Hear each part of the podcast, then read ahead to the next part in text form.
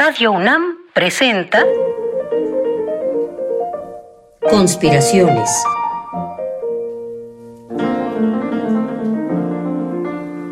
Bitácora de un admirador de Balzac. Por Otto Cázares.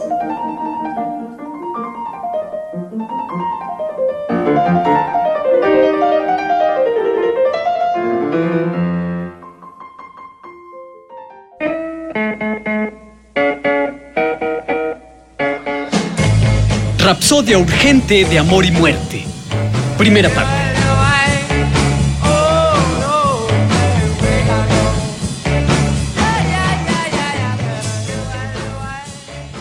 Bienvenidos, conspiradores, a estos azarosos fragmentos de amor y de muerte. Halagos fragmentarios que celebran la urgencia del amor. Serán estos fragmentos no otra cosa que una tentativa de rapsodia, es decir, una tentativa de surcir los trapos sueltos del deseo, esparcidos por aquí y por allá. Que comience esta rapsodia urgente deseando que resulte de esta un símbolo, esto es, que resulte un organismo vivo pleno de significación. Primer fragmento, la porción hindú. En la inagotable extensión de la imaginación mitológica hindú, hay un personaje que es más bien una personificación del deseo o del anhelo, que se conoce como Kama. Podría trazarse una analogía entre Kama y el Cupido o Eros de la tradición grecolatina. También Kama, como Cupido, lleva una aljaba con flechas para atravesar con ellas las gargantas de nosotros, sonámbulos. Kama lleva en su carcaj cinco flechas floridas. Cada una de estas flechas está destinada a abrir cinco diferentes puertas. Cada una de estas flechas está destinada a abrir cinco vías distintas que ocasionan poderosas orgías, lo mismo de amor que de muerte. Las cinco flechas de cama tienen nombres afilados.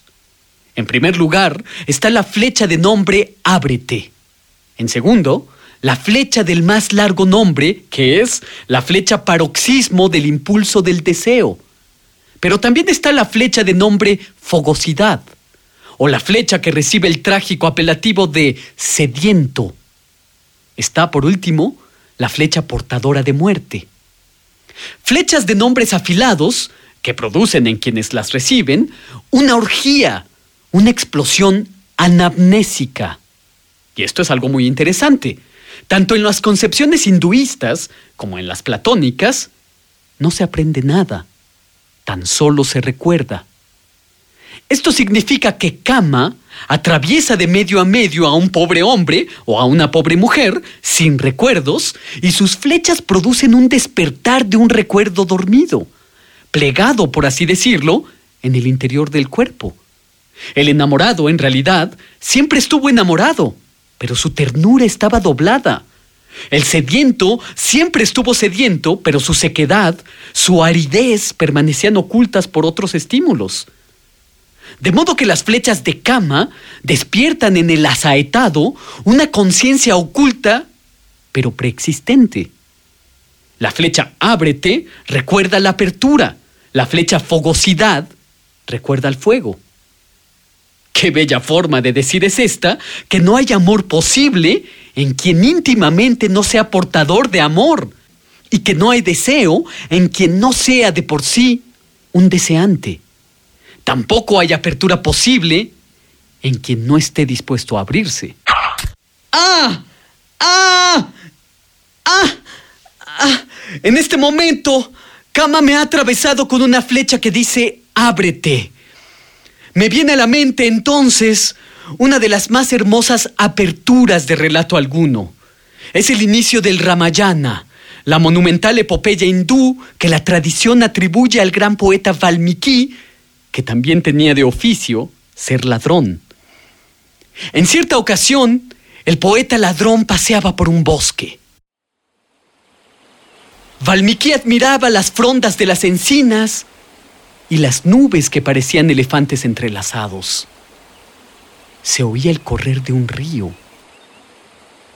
Valmiki piensa, Mira esas aguas cristalinas. Tienen las mismas calma y serenidad de un hombre bueno. El poeta ladrón alza la vista hacia la espesura de la copa de un árbol y puede ver a unas aves de dulce voz haciendo el amor. Qué hermosas aves, qué hermosamente revolotean. Pero desde lejos se escucha silbar una flecha. La flecha atraviesa el pecho del ave macho, que cae muerto de la rama del árbol. Valmiki llora. No, esa flecha no la arrojó Kama. Fue un cazador furtivo que disparó desde su vacío. Del dolor surgido de ver caer al ave macho, Valmiki inventa un nuevo metro poético conocido como Shloka. Con el nuevo metro poético, que tiene como base el dolor, Valmiki escribió los cerca de 24.000 versos del Ramayana. He ahí que habiendo sido atravesado por la flecha Ábrete, yo me acuerde de la apertura del Ramayana, apertura que lleva implícita la muerte. Así nos habla la sabiduría hindú. La flecha Ábrete es solo un aspecto de la flecha portadora de muerte, y ambas son solo dos aspectos del poliédrico deseo, que es también sinónimo de anhelo.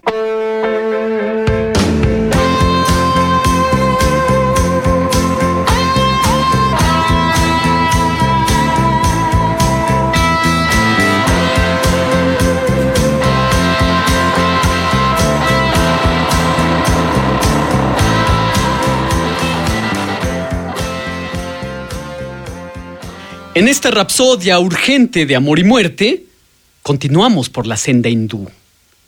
Del mismo modo que la flecha de la aljaba de Kama, que tiene por nombre Ábrete, está en estrecha relación con la flecha portadora de muerte, así la flecha del nombre largo, paroxismo del impulso del deseo, se encuentra también, en relación natural, no con su contraria, sino con su complemento, que se encuentra en la flecha de nombre sediento. La abundancia y la opulencia de una está vinculada con la aridez y la sequedad de la otra. En la mitología hindú, el deseo de eyaculación es constante y primordial. El dios Shiva toma por esposa a la diosa Uma, y fueron tomados por el deseo de tal modo que los esposos hicieron el amor por 100 años, atravesados los dos por la flecha del paroxismo deseante.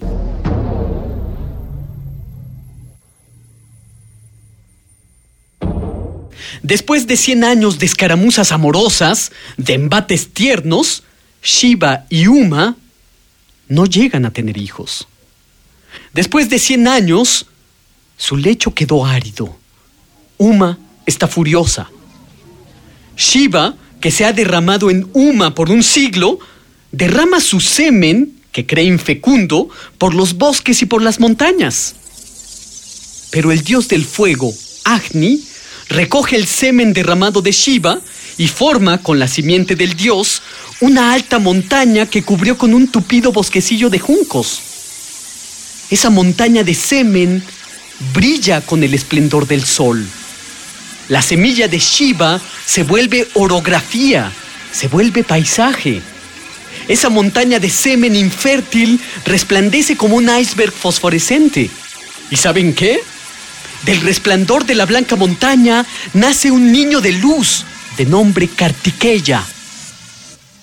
En el complejo fondo insondable del deseo, la aridez y la fecundidad, las metáforas de la India son siempre minas para excavar sentidos.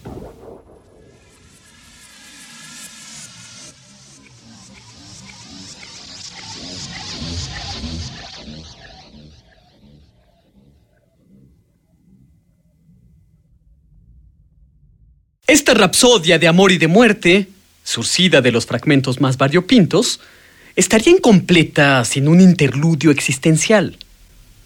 Al igual que Hermes Mercurio guiaba a las almas a la tierra de los muertos, ¿no se hace del mismo modo necesario que alguien nos lleve de la mano al reino de lo erótico? Cuando transitamos por el camino del Eros, es necesario que un dios nos lleve de la mano, escribió el sabio erotómano Guido Cheronetti. Pero, ¿Quién es ese Dios que nos llevará de la mano? ¿Venus espumosa? ¿Astarte? ¿Una pitonisa? ¿Eros? ¿Kama?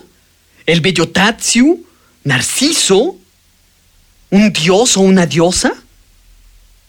El Dios que nos lleva de la mano por el camino del Eros es necesariamente el otro, que no es ningún Dios. Es tan sonámbulo y tan atravesado por las flechas de cama como un San Sebastián pintado por Andrea Manteña. El otro que nos guía por el reino del Eros está herido de muerte y por lo tanto está herido de vida. Que dos sonámbulos, heridos de muerte, heridos de vida, se trencen y formen templos efímeros con sus cuerpos, he ahí una cierta trascendencia. Los sonámbulos se entrelazan y se convierten en las aves que Valmiki pudo ver en la copa de un árbol antes de escribir el Ramayana. Pero creo que aún hay más en este fragmento de la inquietud. Si decimos que hay una trascendencia en el erotismo, ¿en qué consiste esta trascendencia? ¿Puede existir una gnosis erótica? Es decir, ¿puede existir un conocimiento interior a través de las mieles que se procuran dos amantes? ¿En qué consiste este conocimiento interior? Como desde luego no sé responder a nada de esto, voy a aventurar un pensamiento. Aventuro que la gnosis o conocimiento interior del erotismo revela al yo un yo insospechado, un yo sorpresivo. Hay dos en nosotros, uno que ya está develado y uno que está por develar. A veces imagino que el uno por develar se devela merced a la poesía o al erotismo. En todo caso, se devela gracias a otros sonámbulos artistas o a otros sonámbulos amantes. Pero en realidad no me gustaría que me tomaran solo por un chabacano trascendentalista. También disfruto de la intrascendencia que se vuelve esencial. Por ejemplo, me parece que no hay un fragmento más bello y más libre de trascendencia que el capítulo 5 de los amores del poeta latino Ovidio. En el calor de un mediodía, el poeta yacía en su lecho descansando. La luz entraba dorada como un durazno por la cortina entreabierta. Y he aquí que llega a visitarlo su amante Corina, vestida únicamente por una túnica sin ceñir. El poeta arranca la túnica de Corina y apunta a Ovidio. Cuando quedó erguida frente a mis ojos, en ninguna parte de todo su cuerpo encontré defecto alguno. ¡Qué hombros! ¡Qué brazos tan hermosos vi y toqué! ¡Cuán a propósito era la forma de sus senos para apretarlos! ¡Qué liso su vientre bajo su terso pecho!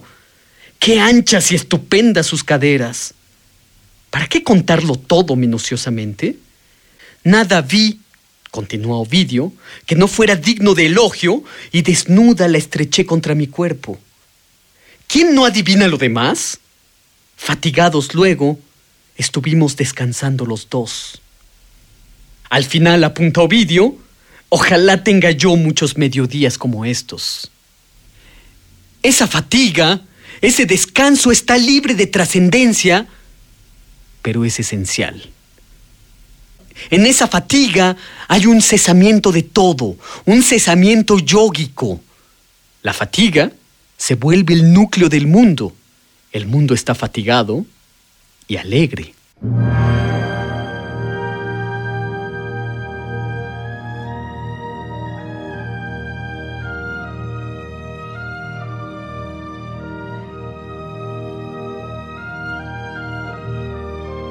Faltan tres surcidos para completar esta rapsodia urgente de amor y de muerte. Acompáñenme a terminar de surcir este símbolo amoroso en la próxima bomba de tiempo artística, que ahora explota más suavemente que nunca.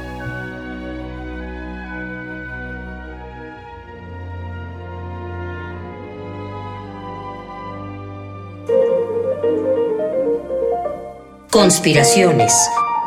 Bitácora de un admirador de Balzac. Con el primer conspirador, Otto Cázares. Una lluvia de fantasías y bombas de tiempo artísticas para armar y desarmar tu mente. Síguenos en la próxima cruzada para conquistar el mundo de las ideas.